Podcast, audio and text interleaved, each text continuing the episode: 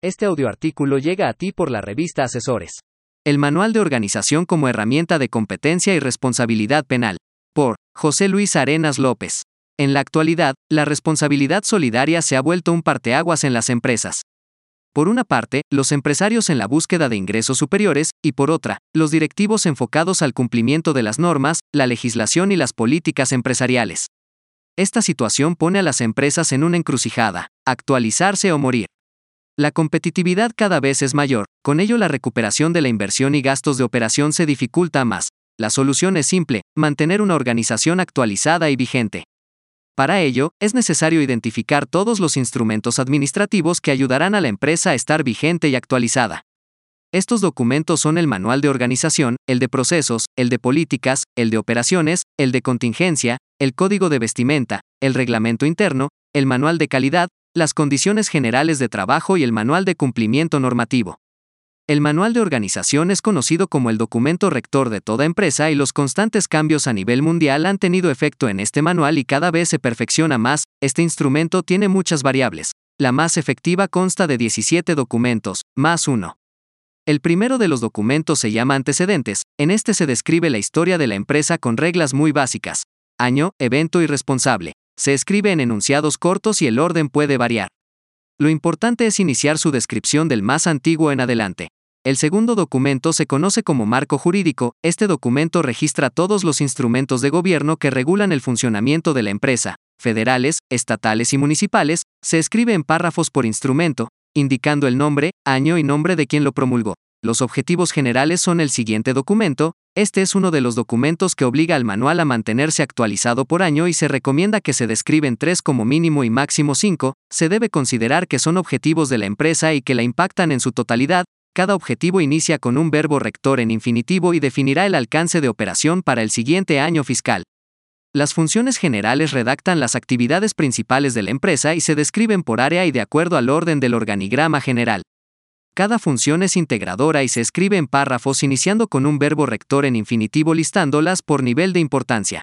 Las atribuciones se refieren a los alcances operativos de la empresa, es decir, se describen en párrafos cortos qué sí puede hacer la empresa. Cada párrafo inicia con un verbo rector en infinitivo y estos alcances pueden ser de dos tipos.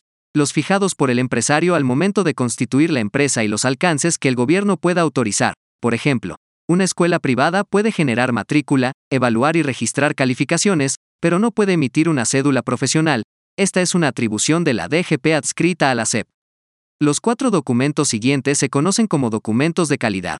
La misión establece qué está haciendo la empresa en este momento, resalta el cómo lo hace e identifica los elementos de calidad de cómo lo hace, se escribe en la primera persona del plural y en presente en un enunciado corto y de fácil retención. La visión propone cómo nos vemos en un futuro cercano, es decir, se debe fijar una fecha para su comparación, se escribe en un enunciado corto, en la primera persona del plural y en futuro imperativo, se resaltan los elementos de calidad, explicando qué alcances tendrá la empresa. La filosofía establece una cultura de ética a partir de la fijación de valores con los que el equipo de trabajo se identifique, se sugiere establecer un máximo de seis, describiendo una definición propia de la empresa por cada valor. La política de calidad es un enunciado corto incluyente que se escribe en primera persona del plural y en presente, destaca los valores de la empresa y los elementos de calidad que generan un diferencial entre el equipo de la empresa contra la competencia. El documento siguiente se llama directorio, es el único documento que permite la identificación de nombres de funcionarios, aquí solo se listan los datos de las áreas de estructura de la empresa, el nombre de su titular, su ubicación en la empresa, el contacto y número telefónico. Con el directorio se da paso al organigrama general, esta es la representación gráfica de la organización y solo se colocan las áreas de estructura indicando solo su nombre.